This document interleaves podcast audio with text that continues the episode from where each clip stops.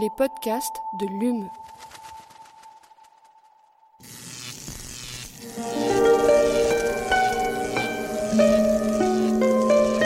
Allume la science. C'est une des nombreuses manières d'essayer de comprendre l'homme. Eh bien, imagine que toute forme de vie sur Terre meurt instantanément et que chaque molécule de ton corps explose à la vitesse de la lumière. Une sorte de, de relativisme absolu. Inversion complète de la charge des protons. La Terre va entendre ces mots. Allume la science. Bienvenue à tous et toutes dans Allume la science, l'émission qui vous branche chaque semaine sur l'actualité des laboratoires de l'Université de Montpellier et de ses partenaires. Herbicides, insecticides, fongicides ou dans leur version plus soft, produits phytosanitaires, c'est à partir des années 30 que les pesticides de synthèse font leur entrée sur la scène agricole mondiale. La suite de l'histoire, vous la connaissez. Leur utilisation se généralise au fur et à mesure que la population augmente et que l'agriculture s'intensifie. Les critiques et la défiance ne tarderont pas, elles non plus, à s'intensifier. Et depuis, les études scientifiques se succèdent, démontrant les unes après les autres les dangers de certains pesticides pour la santé humaine comme pour la biodiversité. Pour autant, lutter contre l'utilisation des pesticides n'est pas chose si simple. La population continue de croître et avec elle nos besoins alimentaires. Et si le bio progresse dans nos assiettes, il est encore loin de séduire les professionnels du monde de l'agroalimentaire. Alors comment protéger les cultures des maladies tout en assurant une bonne production agricole? C'est tout l'enjeu de la nécessaire transition agricole que doivent mener nos sociétés pour faire face aux défis de demain. Un défi devant laquelle la science a évidemment toute sa place, comme en témoigne cette étude réalisée par une équipe montpelliéraine qui rassemble des chercheurs de l'INRAE, du CNRS et de l'INSERM. Ils se sont intéressés au riz et ont constaté que cette plante, comme d'autres, était capable de ruses pour tromper les agents pathogènes et favoriser leur réponse immunitaire en utilisant un leurre. Ne restait plus, façon de parler, qu'à booster un peu cette méthode pour observer des résultats prometteurs publiés en mars dernier dans la prestigieuse revue Nature Communication. Notre invité a participé à cette étude. Il est biologiste au FIM pour Plant Health Institute Montpellier. Thomas Croche, bonjour. Bonjour. Sa présence stimule mon immunité chaque jour. Avec moi pour mener cette interview, Aline Perriot. Bonjour Aline. Bonjour. En seconde partie d'émission, nous vous emmenons au pôle chimie Ballard, où Julien Fullenvars, ingénieur sur la plateforme rayons X et gamma, nous présente la spectroscopie de fluorescence des rayons X. Allume la science, vous avez le programme, c'est parti. Chargement de l'engin terminé. Nous sommes à 0 moins 60 secondes. 59, 58, 57, 56. Alors Thomas Croge, dans cette étude, vous vous êtes intéressé plus particulièrement au riz. Donc est-ce que pour commencer, vous pouvez nous expliquer un peu quels sont les pathogènes qui, qui attaquent euh, généralement cette plante? Donc, euh, ouais, donc les plantes, ils sont euh, attaquées par les mêmes types d'agents pathogènes que les, euh, que les humains. Donc des micro-organismes qui peuvent être des, euh, des virus ou euh, des bactéries. Et euh, donc il y a ce qui joue un rôle, euh, les organismes qui jouent un rôle particulièrement important donc dans les maladies des plantes, c'est des, des champignons.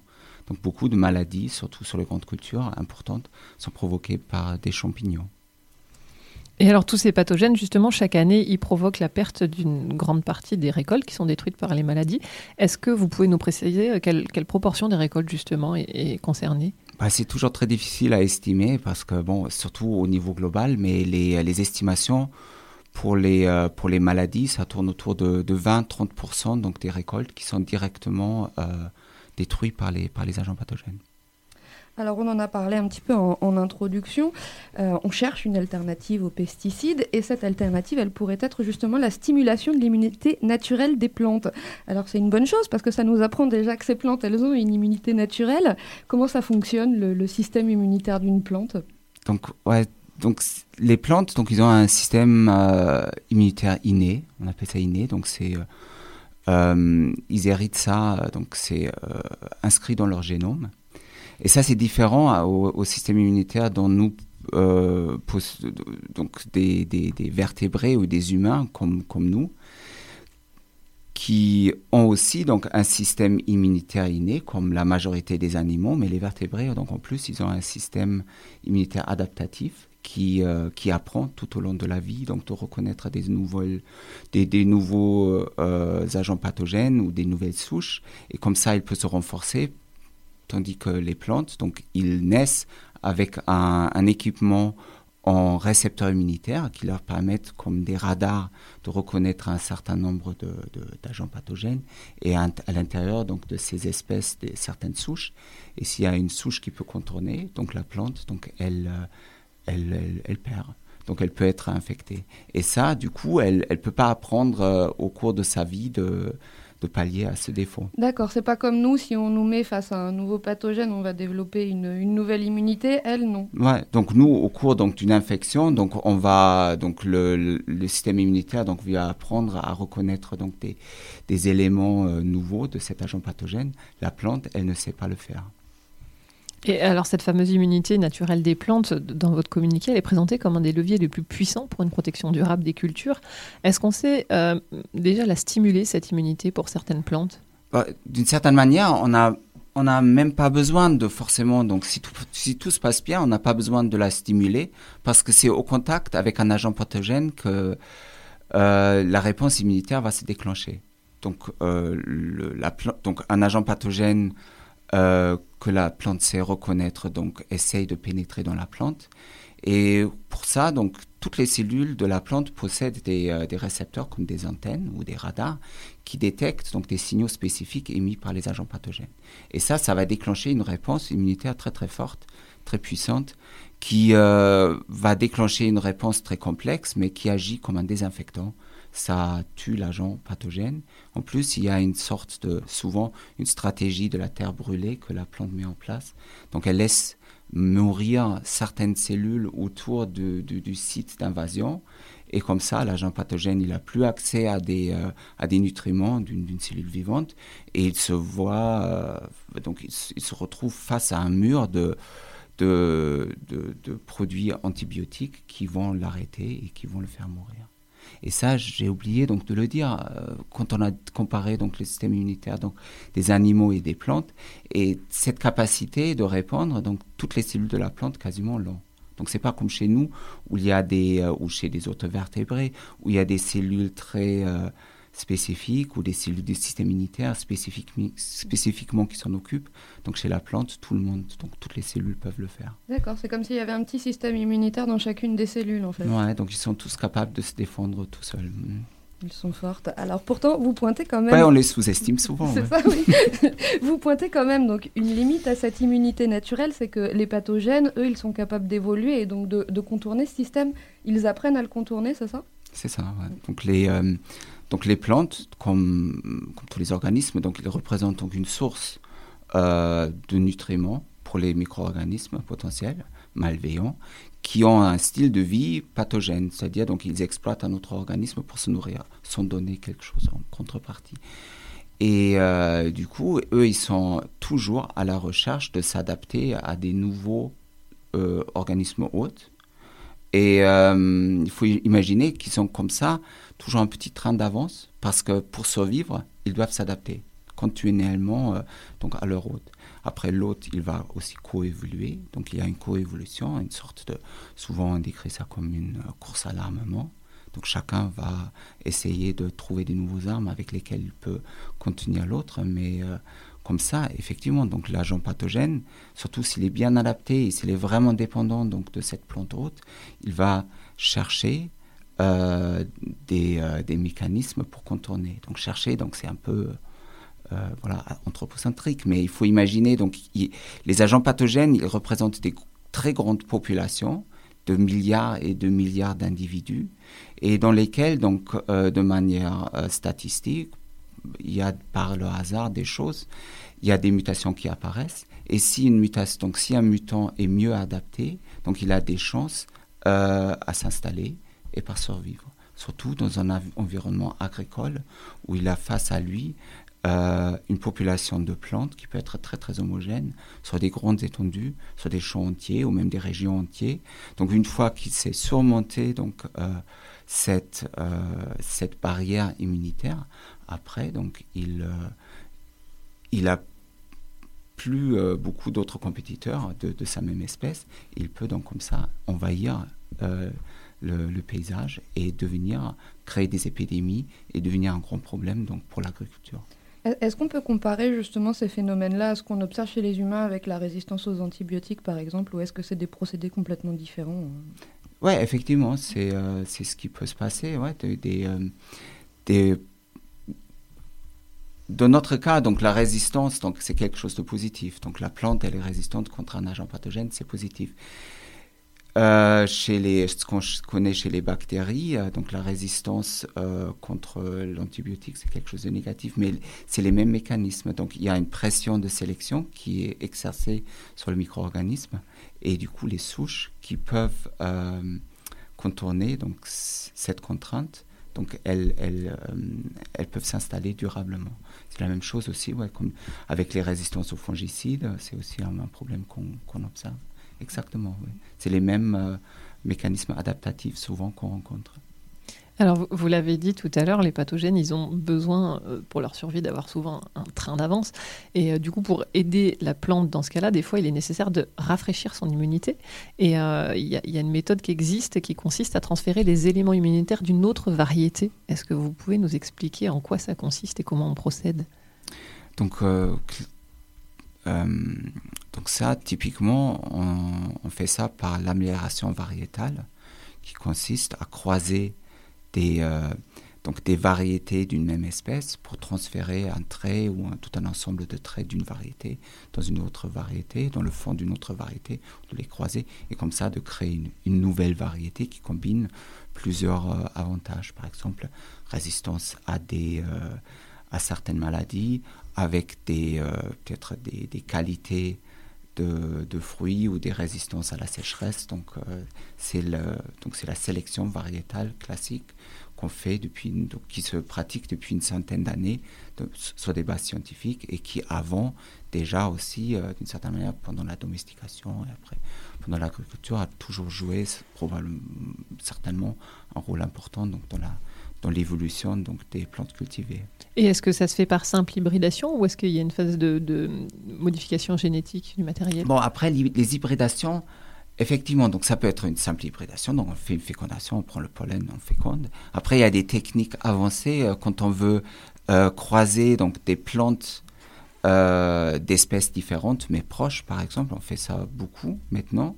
Ça, c'est des techniques euh, d'hybridation où on force un peu, donc on fait des fusions cellulaires, où donc il y a tout un ensemble de techniques euh, biotechnologiques où on, force euh, la biologie des systèmes parce que normalement les hybridations ne se font pas si facilement. Et après, une autre option, ça serait l'édition des génomes euh, de manière ciblée. Donc on cible juste un gène, on change le gène. Ça, c'est euh, la régulation sur ça, ça évolue, donc c'est pas forcément des OGM. Ah, et après, une autre manière, c'est ça peut être d'amener donc un gène de résistance euh, étranger dans un organisme et de créer une plante OGM qui a une résist- résistance contre cette maladie. Donc actuellement, c'est des techniques qui ne sont pas utilisées en Europe, même si, en principe, ils pourraient euh, contribuer à diminuer très très drastiquement donc l'utilisation des pesticides. Et alors ça, euh, ce, ce renforcement de la plante, soit par sélection va- variétale, soit justement en créant des OGM, est-ce que ça crée une immunité durable ou est-ce que là encore, les, les pathogènes, ils arrivent à contourner ça? Bon, la durable, donc ça c'est un, un- donc un enjeu majeur. Donc actuellement, on recherche de regarder ou de, de découvrir dans quelles conditions euh, un- une telle résistance peut être durable et euh, qu'est-ce qui favorise la durabilité? Parce qu'effectivement, c'est un enjeu majeur d'avoir des résistances le plus durables possible. Donc on connaît des résistances comme ça qui sont conférées par un seul gène qui sont euh, durables au champ depuis 100 ans à Oui. peu près. Donc ça, on connaît. Mais on connaît aussi plein qui euh, ont tenu deux ans et après les agents pathogènes, ils les ont contournés. Donc on ne peut pas le dire a priori, mais la menace, elle est toujours là, qu'il y a un contournement. Et après, l'enjeu, c'est de comment on utilise donc des résistances. Par exemple, une manière pour les utiliser, ça serait par exemple de les pyramider, on appelle ça pyramide. Donc on en prend plusieurs, comme ça on, complique euh, la tâche à l'agent pathogène pour contourner. Ensuite, il y a la possibilité de mélanger au sein d'un champ ou au sein d'un- à une certaine échelle euh, les différentes récepteurs immunitaires ou les gènes de résistance et comme ça de créer euh, face à l'agent pathogène donc une population de plantes cultivées, d'une plante cultivée qui est diversifiée et qui aussi qui, euh, qui ralentit donc la fixation de ces, ces mutations adaptatives et aussi qui complique l'adaptation de l'agent pathogène donc à une population génétiquement hétérogène. Alors, je vais revenir un peu plus précisément à l'étude sur le riz dont, on a parlé tout à l'heure et que vous avez menée récemment. Euh, vous avez utilisé un, système qui est mis en place, on peut dire une ruse mise en place par la plante qui utilise un leurre euh, pour piéger les pathogènes. Est-ce que vous pouvez nous expliquer comment il fonctionne ce leurre? Mmh. Ouais, donc pour répondre à ça, peut-être euh, une, donc il faut comprendre que les agents pathogènes, donc face à l'immunité de la plante, donc ils ont développé donc des beaucoup de stratégies soit pour éteindre cette immunité en ciblant donc ces, antennes ou ces récepteurs en les inactivant, ou en ciblant plus en aval les voies de communication euh, cellulaires de la plante en les, euh, les coupant. Et pour ça, ils utilisent donc une de leurs armes euh, majeures, c'est des protéines qu'ils sécrètent lors de l'infection, que nous appelons des, des, effecteurs. Donc ils les déploient et comme ça, ils peuvent immobiliser, inactiver donc euh, la réponse immunitaire de la plante. La plante face à ça, donc elle n'est pas restée euh, inactive, donc elle a développé des, nouveaux récepteurs qui reconnaissent ces, euh, effecteurs. Et un rôle important donc dans cette reconnaissance joue des, des leurres que la plante met en place qui, qui sont comme des pièges pour ces effecteurs. Donc les effecteurs, souvent, ils modifient des protéines cellulaires de la plante sont impliqués dans la réponse immunitaire. Et la plante met en place donc des, euh, des copies de ces protéines, mais qui sont des faux copies, qui sont des, pièges, des leurres. Et quand la plante essaye de toucher ou de modifier la vraie cible, elle modifie ou elle interagit avec les, euh, les leurres. Et ça, ça déclenche donc la réponse immunitaire. D'accord. Donc vous, justement, l'objet de votre étude, c'était euh, donc d'essayer de, de, modifier ce leurre, justement, pour lui apprendre à, reconnaître des nouveaux signaux de, des champignons. Alors déjà, c'est quoi ces nouveaux signaux? C'est justement une adaptation du champignon ou c'est C'est d'autres euh, d'autres effecteurs. Donc nous, nous, on s'intéresse au, euh, au mécanisme moléculaire de cette reconnaissance et de l'activation de l'immunité derrière. Et donc on a étudié donc dans le détail un système donc juste un récepteur euh, immunitaire de la plante. Donc ça nous a déjà donné 10 euh, ans de travail. Donc ça nous a bien occupé. Et, ce récepteur, donc, il est capable de, chez le riz, il est capable de, détecter donc deux facteurs de virulence différents chez le champignon. Donc deux effecteurs, euh, deux petites protéines que le champignon produit, qu'il injecte, il arrive à introduire dans la cellule de la plante et là, le, récepteur les reconnaît. Et on a étudié ça donc à un niveau euh, voilà, très fin. Et sur la base donc, de ces connaissances-là, on a modifié ce leurre de manière à ce qu'il reconnaisse un autre effecteur de, du champignon.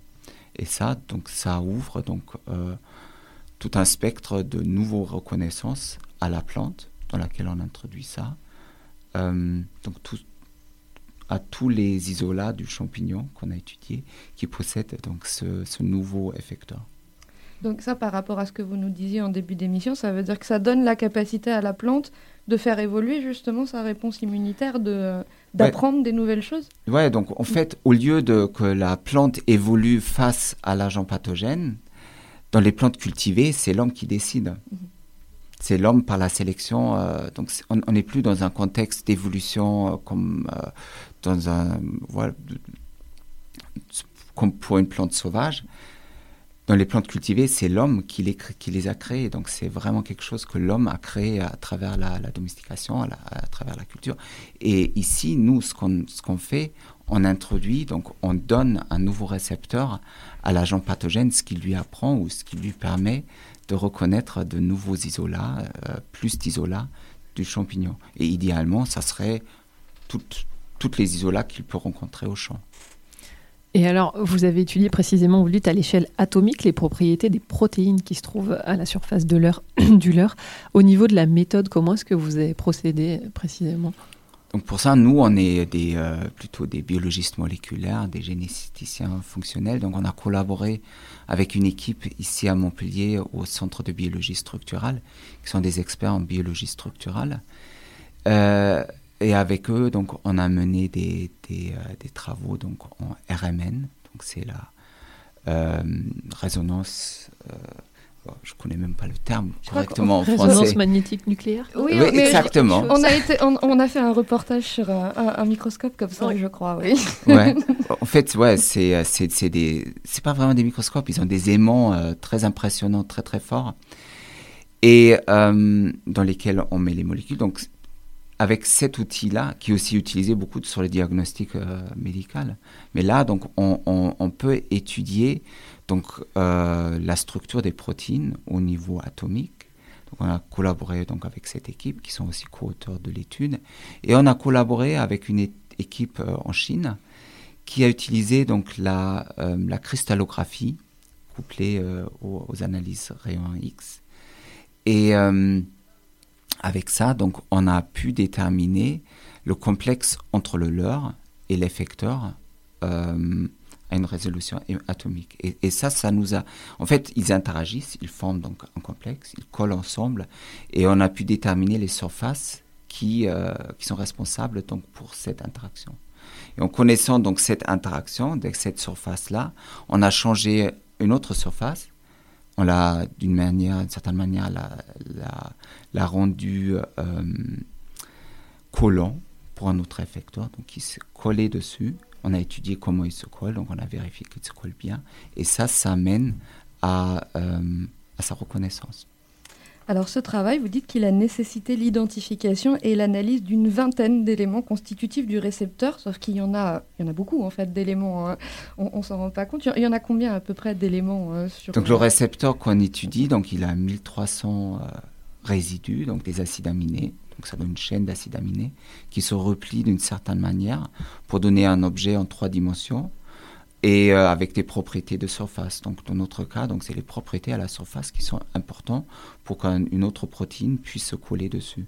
Et nous, du coup, sur ce récepteur de 1300 euh, acides aminés, donc on a étudié qu'une sous-partie, donc c'est cette partie de l'heure qui, euh, qui compte euh, à peu près 200 acides aminés.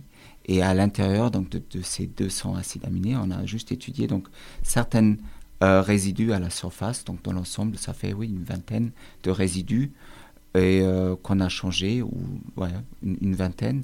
Et euh, ça lui a donc conféré donc des nouvelles propriétés. Et est-ce que c'est la, la première fois qu'une technique pareille est expérimentée pour stimuler l'immunité des plantes? Ben, je dirais que ben, il y a, il y a des, des- des études qui allaient un peu dans ce sens-là, mais ce qui est nouveau donc dans notre étude, c'est que vraiment en connaissant, nous on s'est basé euh, sur la connaissance. Donc on a le, chemin qu'on a pris, c'est on a essayé à comprendre vraiment très dans le détail comment ce récepteur fonctionne, et on a fait des prédictions et on a changé euh, les euh, les propriétés de manière très très contrôlée. Et de cette manière, donc ça n'a pas encore été fait. Et c'est ça qui fait la nouveauté. C'est une preuve de concept qu'on peut le faire maintenant. Donc ça montre que en possédant donc des, des connaissances très pointues donc sur des acteurs de euh, cellulaires du système immunitaire de la plante, donc ça ouvre des nouvelles perspectives pour protéger des plantes et contribuer donc à une agriculture plus durable. Et est-ce qu'on peut imaginer dans combien de temps on pourra les cultiver, ces variétés qui ont été ainsi stimulées? Bah, ici, c'était vraiment une étude preuve de concept. Donc, c'est c'est pas forcément très utile de procéder. Là, dans ce, ce cas-là, ce, que nous ce que nous avons fait, c'est probablement plus facile de, de faire ça par euh, amélioration génétique. Par contre, dans le futur, on peut imaginer sur des maladies où on n'a pas d'armes, où on n'a pas de, de récepteurs pour les, euh, pour les contrôler, euh, que ça, ça deviendra donc une, une, une approche donc très, très puissante et très utilisée. Ou pour créer des récepteurs qui ciblent des, euh, éléments de, l'agent pathogène qui, ne sont pas ciblés par des récepteurs naturels. Il faut imaginer dans, la diversité cultivée, par exemple du riz, les récepteurs immunitaires euh, auxquels on a accès, qu'on possède, ils sont limités. Donc c'est une ressource biologique euh, limitée, précieuse. Mais notre approche, donc, ça permet par ingénierie de l'agrandir. Merci beaucoup d'avoir euh, bien voulu répondre à toutes nos questions. Donc on passe maintenant à notre séquence reportage. Alors si comme moi les rayons X et gamma évoquent immanquablement l'univers d'un Marvel, alors notre super-héros du jour s'appelle Julien Fullenvars. Il est ingénieur et dans sa vie de tous les jours, il analyse les matériaux grâce à la spectroscopie de fluorescence des rayons X.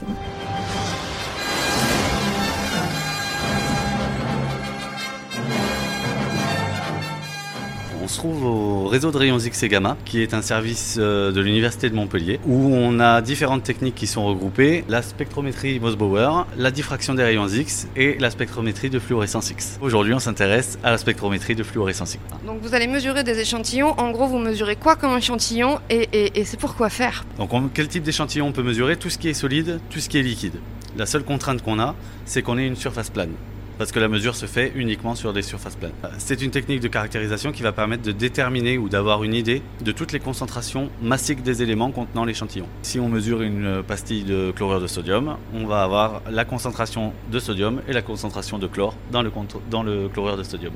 Comment ça marche? Alors comment ça marche? Le, le- le principe, euh, c'est un peu un combiné d'interaction rayonnement-matière, c'est-à-dire que le tube à rayons X va émettre un faisceau euh, de rayons X qui va- qu'on va bombarder l'échantillon.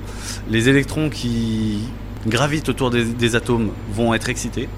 Et lors du retour des électrons à leur état fondamental, ils vont émettre ce qu'on appelle des photons X euh, caractéristiques de l'élément. Et la mesure de ce rayonnement-là va nous permettre de déterminer les concentrations des éléments. Dans cette partie en vert, là, on voit plein de petits cercles un, un peu en métal. Qu'est-ce que c'est? Alors ça, c'est les Ah portes-échantillons. Donc, oui, alors- ça s'ouvre. Donc on a différents portes-échantillons. Donc on a des un petit peu, on va dire rectangulaires. Donc ça, c'est pour tout ce qui est liquide. On va y placer différentes capsules contenant les liquides qui vont pouvoir être mesurés. Et après, en fait, on a différentes tailles. Donc on a différents collimateurs euh, qui nous permettent de mesurer des échantillons de tailles différentes. Donc on a du 37 mm de diamètre, du 27 mm de diamètre, du 13 mm de diamètre et encore plus petit, du 6 mm de diamètre. Et en fait, il va falloir positionner des pastilles, ce qu'on appelle des perles aussi, tout ce qu'on peut mesurer, tout ce qui est solide, tout ce qui est liquide. Encore une fois, la condition que la surface de l'échantillon soit bien plane. Donc en fait, on va venir noyer notre poudre dans un, verre, dans une matrice vitreuse. À, à la base, c'est une poudre. On porte le tout à, à fusion à 1050 degrés dans un four. Et, euh, on vient couler euh, le verre en fusion dans une petite matrice, ce qui va nous donner ce petit disque. Et donc du coup, la surface est bien plane, la mesure peut être faite dans de bonnes conditions. D'accord. Et, et que ce soit du n'importe quel matér- matériau, vous le, vous le mettez comme ça dans un petit disque? Euh, pas forcément. Du coup, ça, on le fait uniquement euh, quand on a des oxydes, parce que du coup, il y a une étape de fusion à 1050 ou 1100 degrés, et tous les, éch- tous les, les matériaux ne peuvent pas le supporter. Donc, quand le matériau ne peut pas le supporter, on compresse la poudre et on fait des pastilles. Quels éléments sont mesurables en fluorescence X? Euh, Dans la configuration actuelle du spectromètre, on peut mesurer tous les éléments du bord à l'uranium, c'est-à-dire la quasi-totalité des éléments, à part l'hydrogène et le lithium qui sont trop légers, et les gaz sur la colonne de droite bah, qui ne sont pas mesurables en fluorescence X. Oui, donc ça fait quand même pas mal de choses. euh, Voilà. oui. On, on quadrille quand même pas mal euh, l'ensemble de la classification périodique. Alors votre échantillon, il est prêt et je vois qu'il y a un emplacement qui a l'air de correspondre tout à fait à la taille de votre échantillon. Donc euh, ça se met là. ça Exa- exactement, on vient mettre l'échantillon dans, dans la petite partie qui est dédiée. Donc comme je vous l'ai dit tout à l'heure, ou je ne sais pas si je l'ai dit, l'ensemble de la mesure se fait sous vide pour les solides et sous hélium pour les liquides. Donc là on est dans la configuration solide, donc on est sous vide. Donc en fait c'est cette petite partie où on vient mettre l'échantillon au départ, c'est un sas de transfert. Ça me permet de ne pas casser le, le vide dans l'ensemble de la chambre de mesure. Donc l'échantillon est mis dedans, la porte se ferme. Et l'échantillon part dans la chambre de mesure qui est elle-même sous vide. Tout Ouais. est dessous. On n'a pas les images, mais ce qui se passe derrière la paroi, c'est un peu la photo qui est affichée là. Donc on a la source de rayons X qui est comme ça, orientée vers le haut. Ouais. L'échantillon descend d'un étage pour, être, pour entrer dans la chambre de mesure et fait un demi-tour. Et la position de mesure, du coup, c'est l'échantillon qui est juste au-dessus du tube à rayons X. Pour bénéficier du maximum de puissance du tube à rayons X, l'échantillon est mis à pro- proximité de- du tube. D'accord. Et ça prend combien de temps alors euh? Tout dépend de la taille de l'échantillon. Plus l'échantillon sera grand, plus ça sera rapide, et du coup, plus c'est petit, plus ce sera long. Ah oui, j'aurais dit l'inverse, dis donc. Et mais- non, bah, plus, plus la surface analysée est grande, eh ben, moins les temps de comptage sont importants, et donc du coup, plus c'est rapide. Euh, pour avoir une idée, euh, pour une pastille de 27 mm de diamètre, où il faut quelques grammes de poudre généralement, il faut compter 20 à 25 minutes. Pour une pastille de 13 mm, qui est les- les- la deuxième famille d'échantillons la plus répandue, il faut compter 3 quarts d'heure, 50 minutes. Il y a des précautions particulières à prendre quand on manipule ce genre de, machine, justement pour vous? Alors, euh, cette machine est soumise à un enregistrement euh, auprès de l'autorité de sûreté nucléaire. D'accord? Parce qu'en fait, on a, des, euh, on a des tensions et des intensités relativement élevées. On a une source de rayons X. Source de rayons X, qui dit source de rayons X dit environnement contrôlé. Même si l'appareil tel qu'il est configuré peut être mis dans, un, dans le domaine public, c'est-à-dire qu'il n'y a aucun danger parce que les rayons X sont dans la partie fermée du spectromètre, mais le fait de détenir ce genre de source nous soumet à des conditions de détention de sources de, de rayons X. Qui fait appel à vous donc? Alors, il y a beaucoup de monde, c'est une, une technique euh, très pluridisciplinaire. On a beaucoup les géologues, on peut avoir les chimistes, euh, sauf que les chimistes, on a du mal à les, à les faire revenir dans le sens où en fait c'est une technique qui permet pas forcément d'avoir des, des résultats très très précis dans de bonnes conditions. Euh, et donc du coup, bah, généralement, les chimistes aiment bien euh, avoir des très grosses précisions et du coup préfèrent s'orienter vers d'autres analyses. Et vous travaillez pas pour des industriels ou ça arrive Si, si, si, on a, on, a, on a de la prestation aussi. Et je dirais même qu'aujourd'hui, on a une bonne partie de notre activité qui, euh, qui, qui est faite grâce aux industriels. Donc on a des gens qui viennent et qui reviennent, donc a priori c'est que ça se passe plutôt bien. Allume la science, c'est fini pour aujourd'hui. Un grand merci à Anna de Melandre pour la réalisation de cette émission. On se retrouve la semaine prochaine. D'ici là, restez branchés.